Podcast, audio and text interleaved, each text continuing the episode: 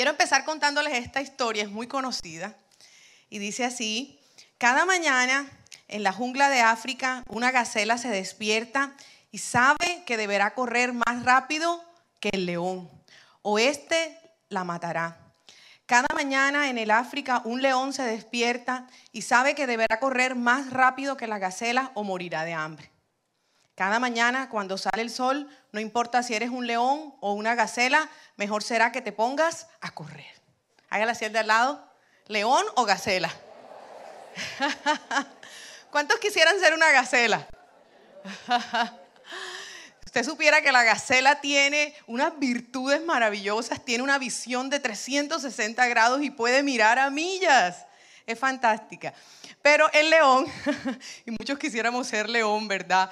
Eh, el león pierde menos. Si no logra correr lo suficiente para alcanzar su presa, lo máximo que le puede pasar al día es que se sienta frustrado y con hambre.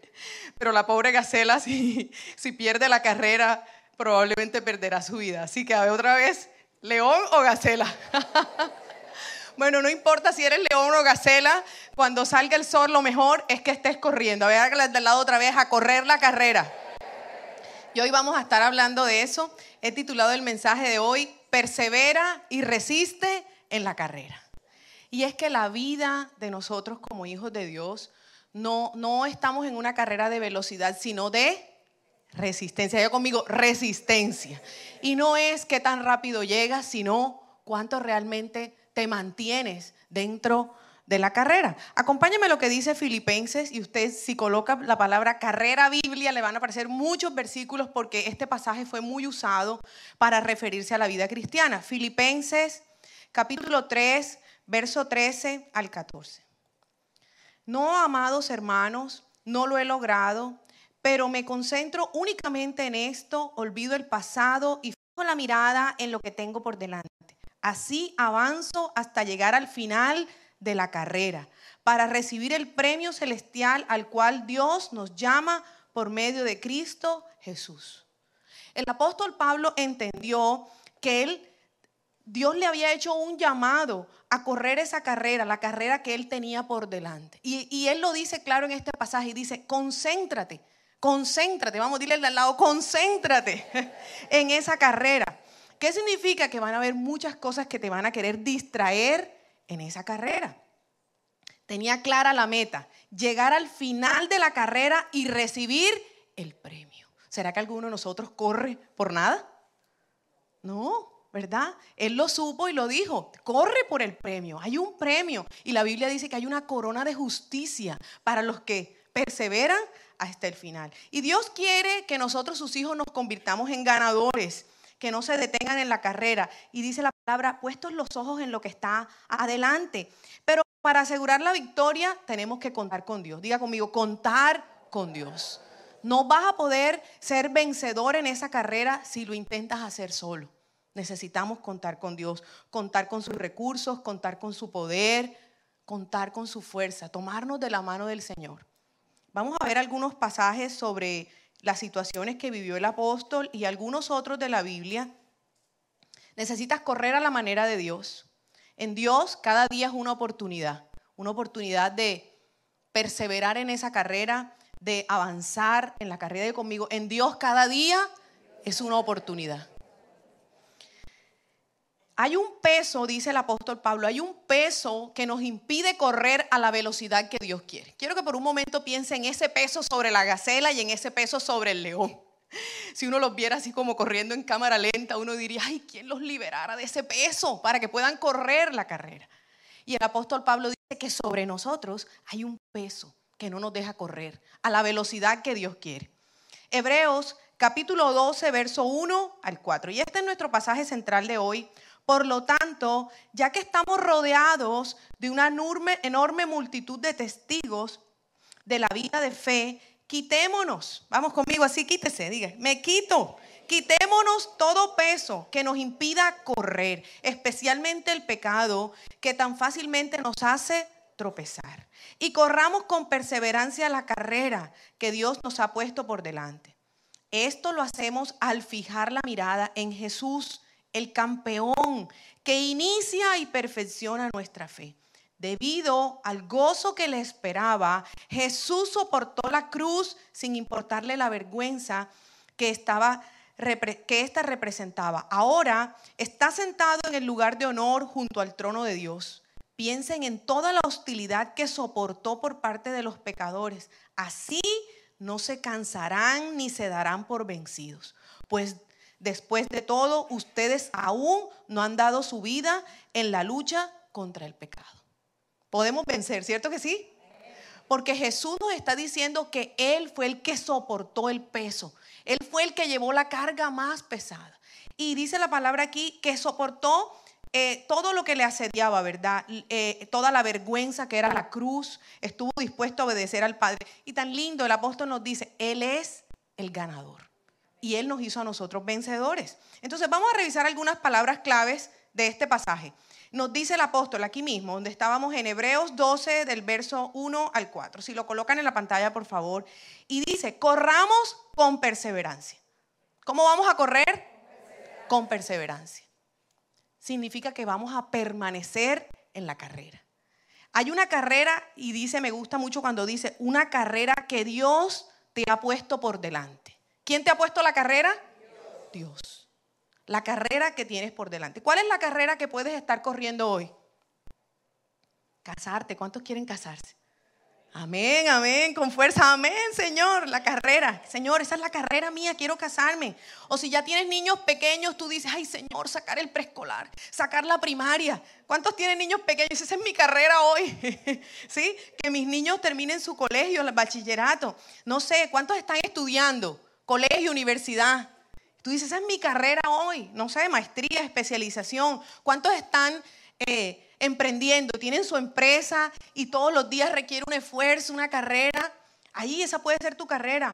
Algunos están empezando a servir al Señor. ¿Cuántos están sirviendo? Esa es tu carrera. Pero tú puedes decir, Dios, mi carrera hoy es una enfermedad. Señor, mi carrera hoy es esta dificultad, este problema.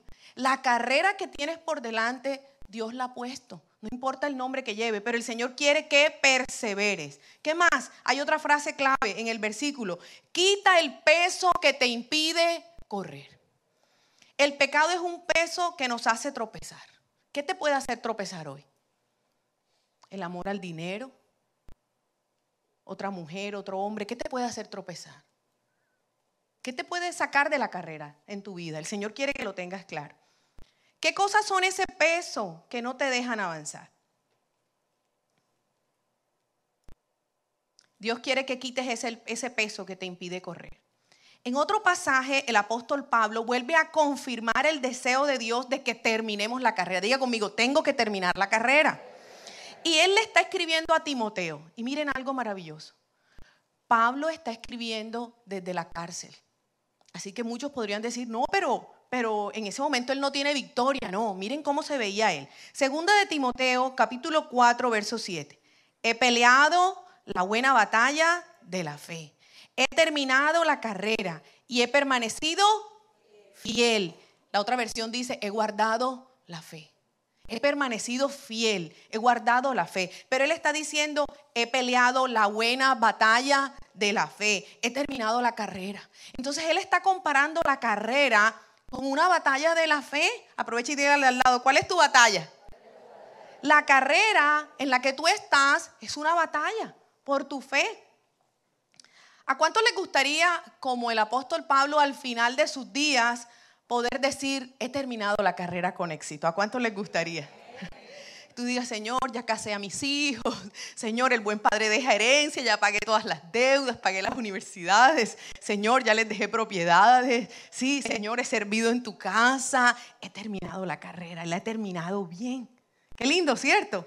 Sería una gran satisfacción ver, ver hacia atrás y sentir como Él, en este caso, que Él pudo terminar la carrera con éxito. Y Él dice algo lindo.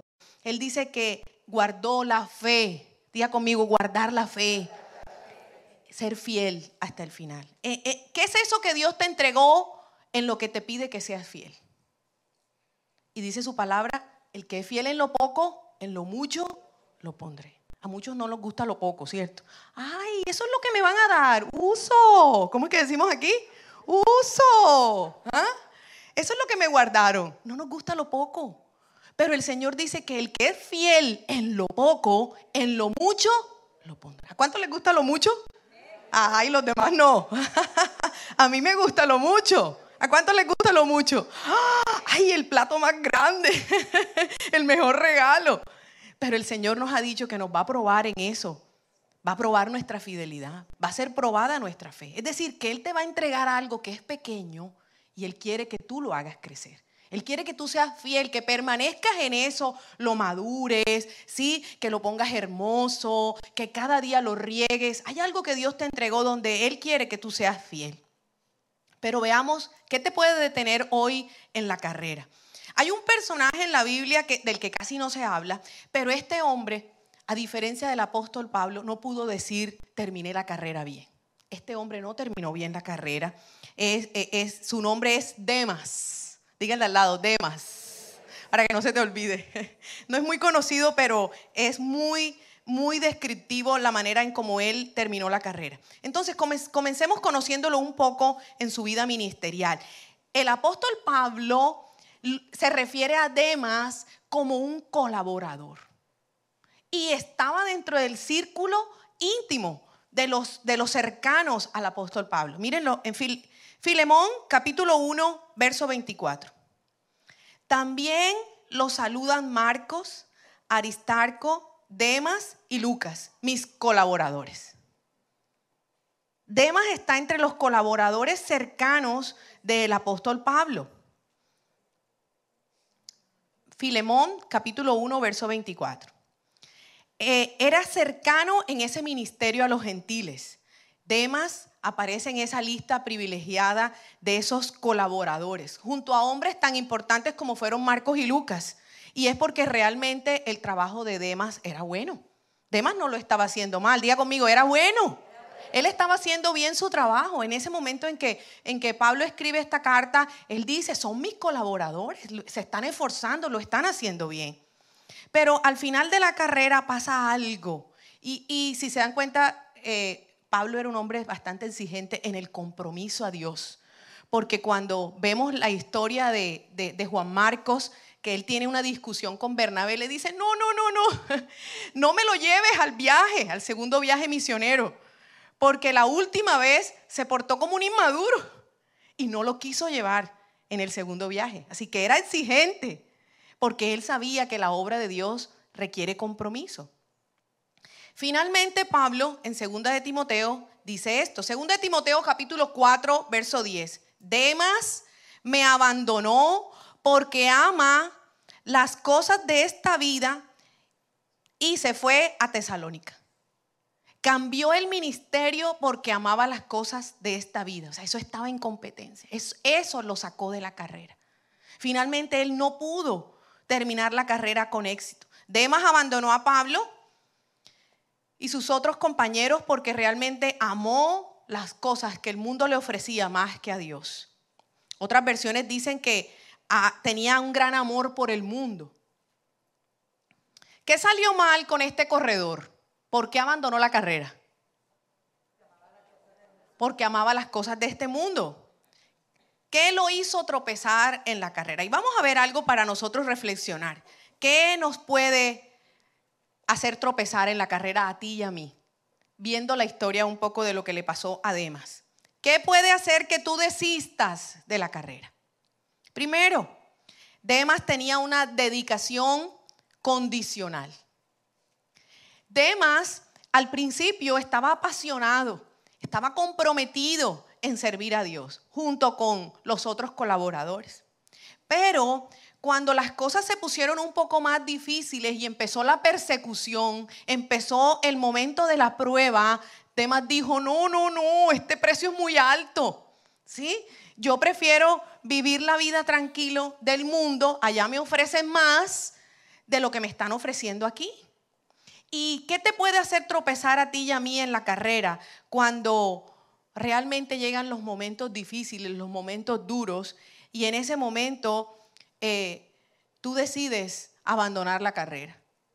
Eh, a veces lo vemos muy común en la iglesia, Y tiene un dicho y dice, empiezan con bríos, terminan con escalofríos. Ay, yo quiero servir, mire, póngame en esto, que yo la quiero dar toda, que yo quiero hacer aquello, que... Y después los vemos, mira, ¿qué te ha pasado? Eh, no, no puedo servir, mire, me pasó esto, ¿sí? Pero Dios espera que nosotros soportemos los momentos de la prueba y es que nuestra fe va a ser probada. En eso pequeño que Dios te entregó, Dios espera que tú tengas fidelidad, compromiso, lealtad, más que otras cosas.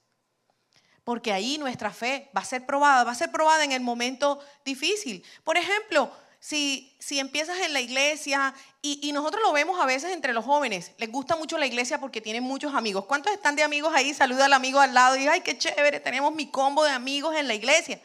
Pero cuando ya en el proceso te empiezan a decir que hay que ajustar cosas de tu vida, ¿sí? Que hay que corregir ciertas cositas, que de pronto hay lugares que no te convienen, que de pronto hay amistades que no te ayudan, que de pronto hay negocios que a Dios no le agradan, ahí empieza como una resistencia. Ay, no, no, no, no, ya si a mí me van a poner estos límites, ya si me van a exigir algo más, no, no, yo mejor me voy, ¿sí?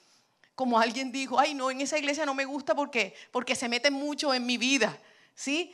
Pero es que te quiero decir, el Señor dice en su palabra que los líderes espirituales están velando por tu alma. Preocúpate cuando no se metan en tu vida. Preocúpate porque no te corrijan. Preocúpate porque no te exhorten.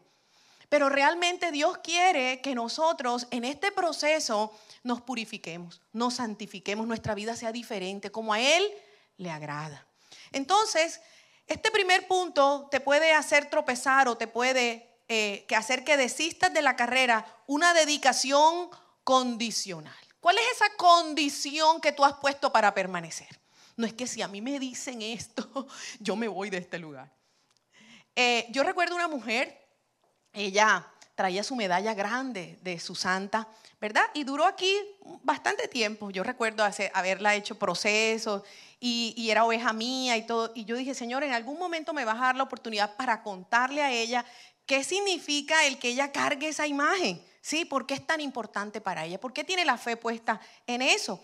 Y, yo recuerdo cuando ella pasa el tema de camino de libertad sobre las consagraciones y sobre lo que significan los ídolos, que ella misma pidió la cita y ella misma dijo, entonces todo esto que yo he construido, esto que yo tengo, esta fe que yo tengo no está bien. Yo le dije, bueno, si ya el Espíritu Santo te puso esa duda en tu corazón es porque hay cosas que tienes que revisar. Y yo recuerdo que a partir de eso empezó a alejarse. Y finalmente ella y su familia se fueron de la iglesia. Y lastimosamente nosotros tenemos condiciones con las que estamos siguiendo a Dios. Yo recuerdo otro hombre que apasionado por la iglesia, eh, venía con mucho compromiso y encantado con los procesos y mire lo que Dios me habló y mire lo que estoy escribiendo. O sea, yo veía, sí, un, como una transformación del entendimiento de la palabra de Dios y cuando el líder le dice, mire, y esa señora con la que usted viene a la iglesia, que, que no es su esposa, pero usted viene muy seguido con ella, ¿sí? Eh, ¿Qué pasa ahí? ¿Qué pasa? Y era otra relación que tenía y ya, ya llevaba procesos en la iglesia.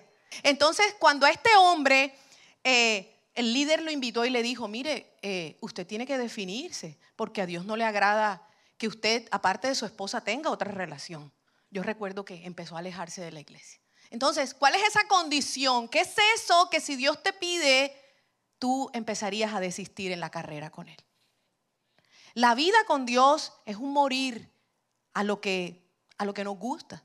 Porque Él dice, si alguno quiere ser mi discípulo, tome su cruz y sígame. Y la cruz no es que te pongas un, palo pesado y, y camines así. No.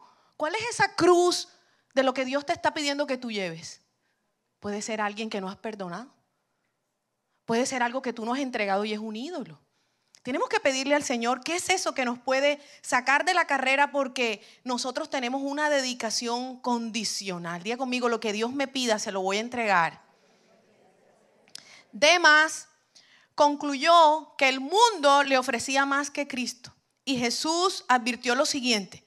Jesús advirtió esto. Lucas capítulo 9, verso 62. Jesús le dijo, el que pone la mano en el arado y luego mira atrás no es apto para el reino de Dios. Diga conmigo, el que pone la mano en el arado, ¿recuerdan con el que se araba la tierra? pero luego está mirando atrás, no es apto para el reino. Saben que seguir a Dios con, fidelidad, con perseverancia, requiere compromiso, requiere que dejes todo lo que el mundo te ofreció y que no intentes volver atrás. Entonces, Dios quiere que perseveres en la carrera, eh, que estés dispuesto a darlo todo por el Señor. Lo segundo que te puede hacer tropezar o hacer que desistas de la carrera, alto amor por el mundo. Y yo le he dicho también alto amor por mí mismo. Recuerde, yo tengo unas formas, tengo unos estándares que yo quiero que se cumplan. Y a veces, si Dios no lo hace a mi manera, yo tiendo a desviarme de la carrera. Alto amor por el mundo o por mí mismo, por mi plan, por mi forma. Eh, en este caso, el amor de Demas era deficiente, ¿sí? Porque no le alcanzó para poder sopesar que su amor por Cristo era mayor que lo que el mundo le ofrecía. Y Pablo desaprobó su trabajo, ¿verdad? Al final, el tiempo se va a encargar de revelar la realidad de tu corazón. ¿Cuál es el motivo por el que tú estás? ¿Cuál es el motivo por el que tú sigues a Cristo? ¿Cuál es el motivo por el que vienes a la iglesia? Y les quiero decir, todos llegamos a los pies del Señor porque necesitábamos algo, ¿cierto que sí? Ninguno de nosotros se acercó al Señor porque, ay, porque eres Dios. No, la mayoría de nosotros nos acercamos por la paleta, por el dulce. Mira, Señor, por la enfermedad, por el problema. Pero Dios espera que en el proceso tú te enamores tanto de Dios que aunque a veces Él te quite, que aunque a veces tengas pruebas, tú lo ames porque Él es Dios y no por lo que Él te da. No siempre te da lo que tú quieres. ¿Y qué pasa si Dios te dice no con eso que le estás pidiendo? Primera de Juan capítulo 2 verso 15. No amen este mundo ni las cosas que les ofrece, porque cuando aman al mundo no tienen el amor del Padre. Nuestro amor por Dios va a ser probado cuando Él nos pida dejar cosas de este mundo. Él quiere que tú te consagres a Él sin condiciones. Y hay algo importante, miren, aquí cuando veíamos que el peso del pecado no nos deja correr. Pablo estaba escribiendo a los corintios y les dijo, estoy preocupado de que cuando yo vaya los encuentre en su pecado todavía. Es decir, que Dios nos da espera, ¿verdad? Pero no nos rebaja la prueba, ¿verdad? No nos rebaja el examen. Segunda de Corintios capítulo 12, verso 20 al 21. Pues temo que cuando vaya no me gustará lo que encuentre y a que, y a, que a ustedes no les gustará mi reacción. Temo que encontraré peleas, celos, enojos, egoísmo, calumnias, chismes, arrogancia y conducta desordenada. Así es, tengo miedo de que cuando vaya de nuevo, Dios me humille ante ustedes. Y quedaré entristecido porque varios de ustedes no han abandonado sus viejos pecados. No se han arrepentido de su impureza, de su inmoralidad sexual, ni del intenso deseo por los placeres sensuales. Si el Señor viniera hoy ¿Qué cosas encontraría en nosotros todavía que te dijera, ay, todavía no has dejado ese pecado? Todavía no has dejado esa ira, todavía no has dejado ese enojo. A ver, póngase la mano aquí en la cintura y diga así, todavía, todavía tú sigues bravucón, todavía sigues gritón, todavía sigues peleando. ¿Qué es eso que Dios te ha estado hablando? Que es un peso que no te deja correr, que te impide alcanzar las bendiciones. Y miren, eh, si hoy ya has superado pecados externos, o sea, ya no amaneces borracho, ya no tienes la otra señora, el otro señor, sí, o sea, ya no haces negocios corruptos, o sea, si ya has superado cosas, pueden haber pecados pequeños en el corazón, como el Señor lo dice aquí, pueden haber envidias, rivalidades, celos. Y nosotros mismos deberíamos estar en el corazón, Señor, como David, purifica mi corazón, Señor, ¿por qué estoy sintiendo esto? Señor, ¿por qué cuando veo a esa persona me da rabia? Señor, ¿por qué creo que esa persona, ay, mira tan bien que le va y tan malo que es? ¿Sí? ¿Cuándo será el día que le llega el juicio? y todo el mundo sabe su pecado y, ¿verdad? Allí hay envidia, allí hay celos, allí estamos pidiendo, Señor, ¿cuándo vas a hacer justicia y tú no miras al malo? ¿Ustedes creen que Dios no lo ha visto? Dios lo sabe, ¿verdad? Él lo conoce. Y quiero contarte tres consejos, cómo correr con perseverancia y resistir hasta el final. ¿Cómo es que nos vamos a poner esos tenis y vamos a poder resistir hasta el final? Segunda de Timoteo 4, 7. Y vuelve Pablo a decir, he peleado la buena batalla, he acabado la carrera, he guardado la fe. Él dice, he peleado la batalla, he acabado la carrera. Y es que él compara ahí la carrera con una batalla. Hay que pelear una batalla. ¿Que iba a ser fácil? No. Las carreras son difíciles, ¿cierto? Requieren esfuerzo, entrenamiento, disciplina, dejar cosas hay que pelear una batalla. Primero hay que pelear una batalla. ¿Quiénes son los que pelean batallas? Los soldados. El Señor quiere que usted y yo seamos soldados, que pelean esa batalla. Y dice la palabra que es una batalla espiritual, que aprendamos a hacer vigilia. Los soldados vigilan, ¿cierto que sí? ¿Usted vigila? No, mire, yo caigo en esa cama hasta el día siguiente, si, si no me suena la alarma, yo no me levanto. ¿Cuántos vigilan? De pronto que dicen, Señor, esta situación requiere oración. Señor, esta noche voy a orar más. O Señor, levántame muy de madrugada para interceder. Y, no sé, de pronto si hay una preocupación, el Señor dice, por nada estéis preocupados, sino más bien sean presentadas vuestras peticiones al Señor con ruego y acción de gracias. Y si te despiertas a las 12, a la 1, tú dices, Señor, voy a orar. No me voy a preocupar, voy a orar. Aprendemos a ser vigilia, a vigilar. Lucas capítulo 1, 36. Estén siempre vigilantes y oren para que puedan escapar de todo lo que está por suceder y presentarse delante del Hijo del Hombre. Entonces el Señor quiere que estemos vigilantes. Los soldados vigilan. ¿Qué más? Los soldados conocen y usan bien las armas. ¿Y cuáles son nuestras armas? la alabanza, la oración, pero en este caso voy a referirme a la palabra de Dios. Tenemos que aprender a usar bien la palabra de Dios. La palabra de Dios y tenemos autoridad para hacer guerra espiritual. Muchos de nosotros no nos gusta interceder, no nos gusta hacer guerra espiritual. Mire, yo oigo cristianos de años que a veces no saben ni cómo reprender a un espíritu. Hágale así al de al lado, vamos a hacer guerra espiritual. Ay, no, a mí eso me da miedo. No me mencione el ñau pelú porque me sale esta noche. y es que algunos de nosotros creemos que si ignoramos la guerra espiritual, no vamos a tener que enfrentarla. Ay, no, a mí no me hable de eso porque yo no creo en eso. Entonces, como yo no creo, eso no me llega. No, eso es real. Sí, la palabra de Dios nos dice que tenemos una batalla que no es carnal, sino que es espiritual. Y muchos de nosotros solo atacamos los síntomas con Dolex, con aspirina. Y no nos damos cuenta, ay, pero ¿por qué será que en esta fecha siempre me da migraña? Y no atacamos lo espiritual. A veces solamente vamos a buscar las soluciones físicas, pero no vamos a lo espiritual, porque no conocemos las armas espirituales. Segunda de Corintios capítulo 10, verso 4. Las armas con que luchamos no son del mundo, sino que tienen el poder divino para derribar fortalezas. Ah, y reprendo toda obra de las tinieblas. Miren, esta semana mi hijita en la madrugada me dice, mamá, estoy soñando cosas feas, ora por mí. Y ya ella sabe que es llevar los pensamientos cautivos a la obediencia a Cristo con seis años, listo. Así que vamos a hacer la guerra. Y entonces yo oré por ella, reprendimos y empecé a preguntarle, Señor, ¿qué pasó? ¿De dónde vino esto? ¿Qué muñecos estuvo viendo hoy? ¿Con quién se encontró? ¿Qué hicimos? Pero me di cuenta que no venía de ninguna parte, sino que este mes es un mes donde se hace mucha actividad ocultista. Entonces el Señor me dijo, reprende la actividad ocultista sobre los niños. Pero ¿cómo se logra eso? Que usted sepa que de la mano del Señor nosotros tenemos acceso a conocer la revelación de Dios para saber cómo hacer guerra efectivamente. Necesitamos aprender a hacer esa guerra espiritual. ¿Qué más? Hay que pelear esa batalla. Lo primero, vigila, conoce las armas espirituales. El Señor dice que debemos ser valientes. Josué capítulo 1, verso 9, te mando que te esfuerces y seas valiente. ¿Qué te está diciendo? Esfuérzate. ¿Qué es algo que nos requiere esfuerzo? ¿Qué implica el esfuerzo? Estirarte.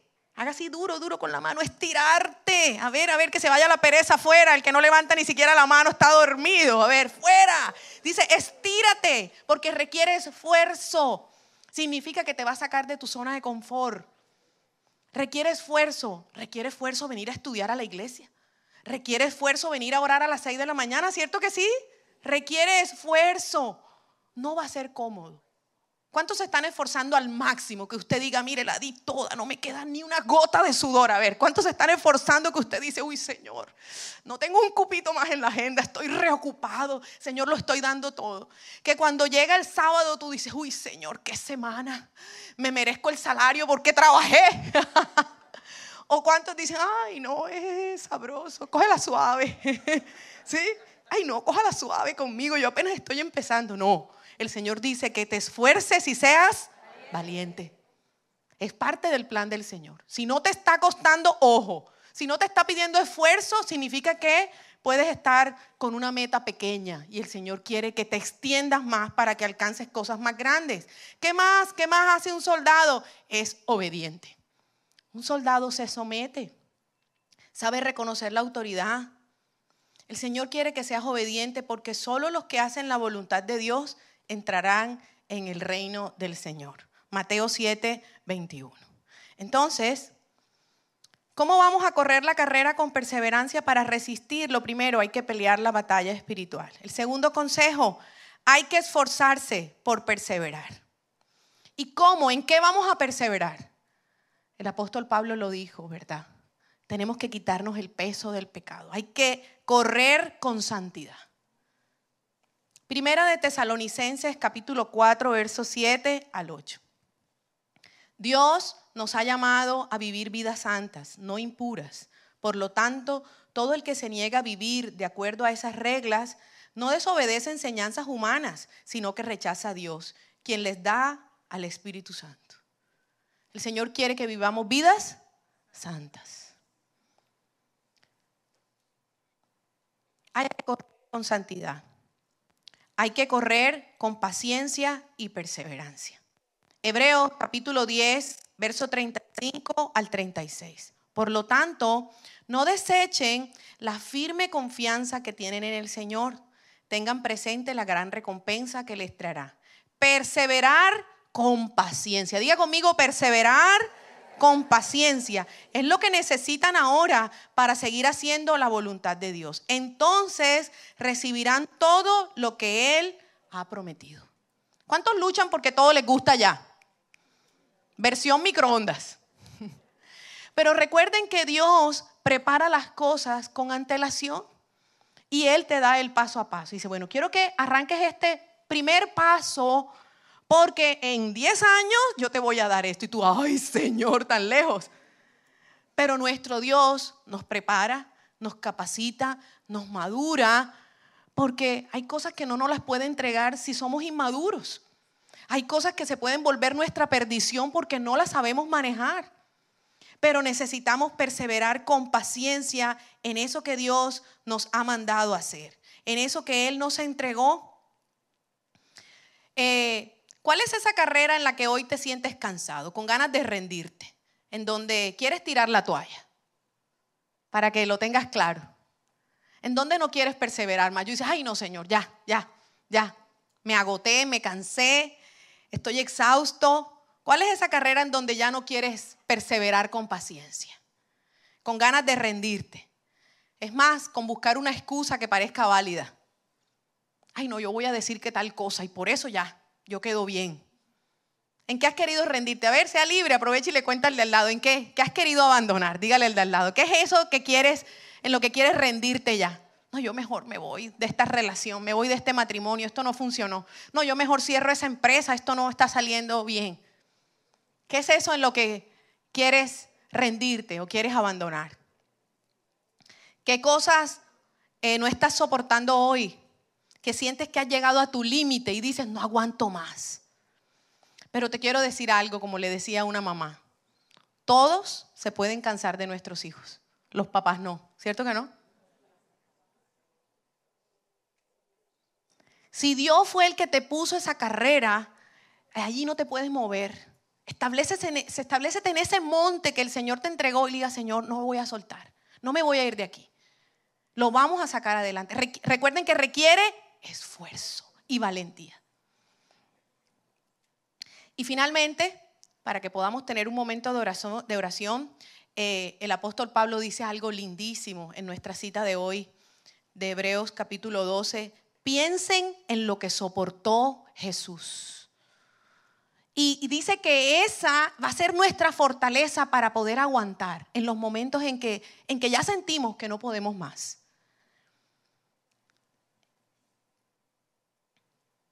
Piensen en lo que soportó Jesús para que no se den por vencidos. El precio que soportó Jesús fue su vida, ¿sí? Fue la muerte. Pero ninguno de nosotros ha tenido que entregar su vida por nada. Hebreos capítulo 12 verso 1 al 3. Y hago un resumen aquí. Hebreos 12 del 1 al 3. Y corramos con perseverancia la carrera que Dios nos ha puesto por delante. Esto lo hacemos al fijar la mirada en Jesús. Diga conmigo, fijar la mirada en Jesús, el campeón, que inicia y perfecciona nuestra fe. Debido al gozo que le esperaba, Jesús soportó la cruz, sin importarle la vergüenza que ésta representaba Piensen en toda la hostilidad que soportó por parte de, los pecadores. Así no se cansarán ni se darán por vencidos. ¿Cómo es que no te vas a cansar ni te vas a dar por vencido? Cuando pones tu mirada en Jesús. Cada vez que usted y yo estemos cansados, a punto de tirar la toalla, vamos a recordar que podemos dar más por Cristo que nos fortalece. Usted y yo podemos dar más hasta lo sumo, ya. ¿Por qué? Porque dice la palabra que Cristo ya pagó por todos nosotros. Él ya venció, Él es el ganador. Y finalmente hay que correr con gozo, porque el Señor quiere que al final de la carrera tengas alegría, tengas gozo. Hechos 20, 24. Pero de ninguna cosa hago caso, ni estimo preciosa mi vida para mí mismo, con tal que acabe mi carrera con gozo y el ministerio que recibí del Señor Jesús para dar testimonio del Evangelio de la gracia de Dios. Y aquí quiero preguntarte, ¿dónde perdiste el gozo? ¿Qué es eso que te ha amargado tanto? Porque podemos estar corriendo una carrera pero con mala actitud, ¿cierto que sí? Ay, otra vez me toca a mí hacer esto y esto y en esta casa nadie me ayuda y este poco de cuentas y pague esto. A ver, ¿De qué es lo último que te has quejado y estás amargado y estás cansado? ¿Dónde perdiste el gozo? El Señor quiere que si vas a terminar la carrera, la termines con gozo. Y tú le puedes decir, Señor, mira, esto me robó la alegría. Señor, estoy enfadado, estoy triste. Y Dios te puede sanar, pero necesitas identificarlo. ¿Qué fue eso en donde no te gustó y te ofendiste? Y les quiero decir, hay gente que abandona la iglesia porque algo le ofendió, algo no le gustó, el líder no me puso, no me llamaron, no me tuvieron en cuenta, me tienen en una corrección, me tienen en una disciplina. Y esas cosas les, entristecen el corazón y no lo resuelven, no lo perdonan a tiempo, no lo sanan. Y les quiero decir, el que está detrás para que nosotros abandonemos la carrera es Satanás porque entonces no vamos a poder cumplir el ministerio al cual el Señor nos llamó. A veces cuando rompemos una relación con un amigo, cuando rompemos un negocio por algo que, nos ofendió, algo que nos amargó el corazón, eh, nosotros no estamos siendo puertas de bendición. Porque a través de ti, que eres puerta de bendición, esa persona iba a conocer a Cristo. A través de ti, tus cuñados, tus cuñadas, tus yernos, tus nueras van a conocer a Cristo. Necesitas sanar la relación familiar, de las cosas que no te han gustado, de lo que te, de lo que te ha herido, para que tú le digas, Señor, si yo no soy el que lleva la luz a ellos, ¿cómo te van a conocer? Recuerden, todos tenemos una carrera por delante y el Señor espera que al final de la carrera podamos decir que la hemos logrado, que hemos ganado la gran carrera.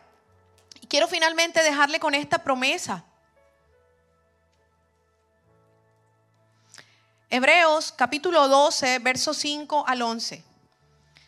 No olvides las palabras de aliento con las que Dios les habló. Hijo mío, no tomes a la ligera la disciplina que hoy enfrentas, ni te des por vencido cuando te corrigen.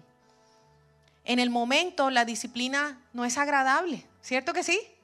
El momento difícil donde te están entrenando, donde te están corrigiendo, donde te están poniendo un, objetivo más alto, no nos gusta. Pero sigue diciendo la palabra ahí en Hebreos 12 que los que al final son ejercitados por esa disciplina van a recibir una cosecha de justicia. Y eso es lo que el Señor quiere. Que al permanecer en esa carrera tú y yo seamos entrenados, diga conmigo, entrenados, para vivir una vida justa, la que el Señor quiere para nosotros. El Señor quiere finalmente renovar nuestras fuerzas. Diga conmigo, renovar las fuerzas cuando tus manos están cansadas. Levante sus manos al cielo y dígale, Señor, he estado cansado. Levanta un, un arón y una ur para que levanten mis brazos. Lo segundo, el Señor quiere fortalecer tus rodillas débiles. Ahí donde lo has intentado todo y no ves la respuesta. Y el Señor quiere que traces un camino recto para que otros, los que vengan detrás de ti, puedan seguirlo. Cada uno de nosotros tiene que trazar ese camino recto y pagar ese precio porque detrás vienen nuestros hijos o detrás vienen nuestros hermanos. Tú y yo vamos a permanecer firmes en la carrera, no por ti, por mí, sino por los que vienen atrás. Y la palabra de Dios nos dice que ese camino que se llama santidad, y si tú transitas por él, dice que aunque seas torpe, no te extraviarás de ese camino.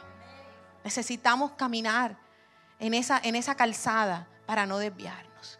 ¿Qué tal si se pone en pie un momentico y le dice al Señor hoy en donde ha estado difícil la carrera? Y si puede cerrar sus ojos y decirle, Señor, no ha sido fácil. Esta carrera ha sido exigente, me está demandando mayor esfuerzo, mayor compromiso. Y si puede levantar su mano al cielo solamente como un acto de fe y decirle, Señor, es verdad, hay una batalla adelante. Esta carrera, Señor, es una batalla. Y necesito tu ayuda. Necesito aprender a ser ese soldado que vigila, ese soldado que ora, ese soldado que sabe utilizar las armas espirituales. Necesito ser ese atleta, Señor, que se entrena y que se esfuerza Vamos, levante sus manos arriba y diga, mi esfuerzo, el esfuerzo. Vamos, esfuércese, esfuércese más, más arriba, más arriba. Y dile, Señor, dame capacidad de esfuerzo para que aunque sea difícil, yo pueda resistir, Señor.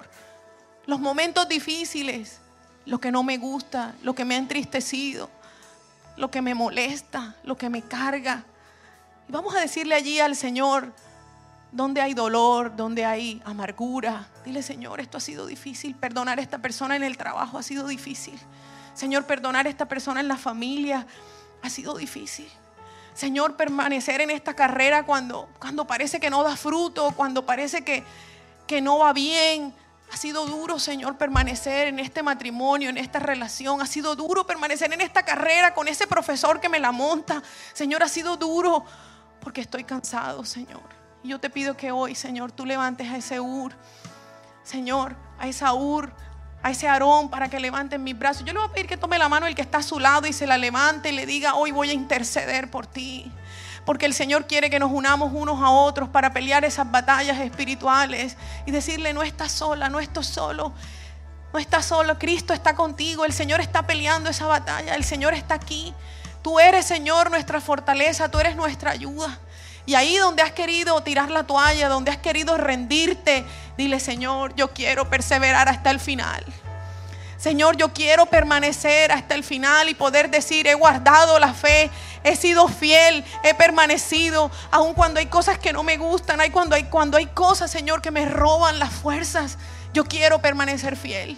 En lo poco, en lo pequeño que tú me has entregado, yo quiero permanecer fiel para ti. Y hoy, Señor, tú fortaleces mis manos, fortaleces mis rodillas débiles, Señor. Hoy recibo las fuerzas que vienen de ti, las fuerzas de tu Espíritu, Padre, para remontarme como las águilas, Señor, y para poder vencer, para poder vencer. ¿Y qué tal si le canta al Señor allí y le dice, Señor, en medio de la batalla, en medio de la carrera, yo voy a adorarte, Señor. En medio de la dificultad voy a cantarte, Padre.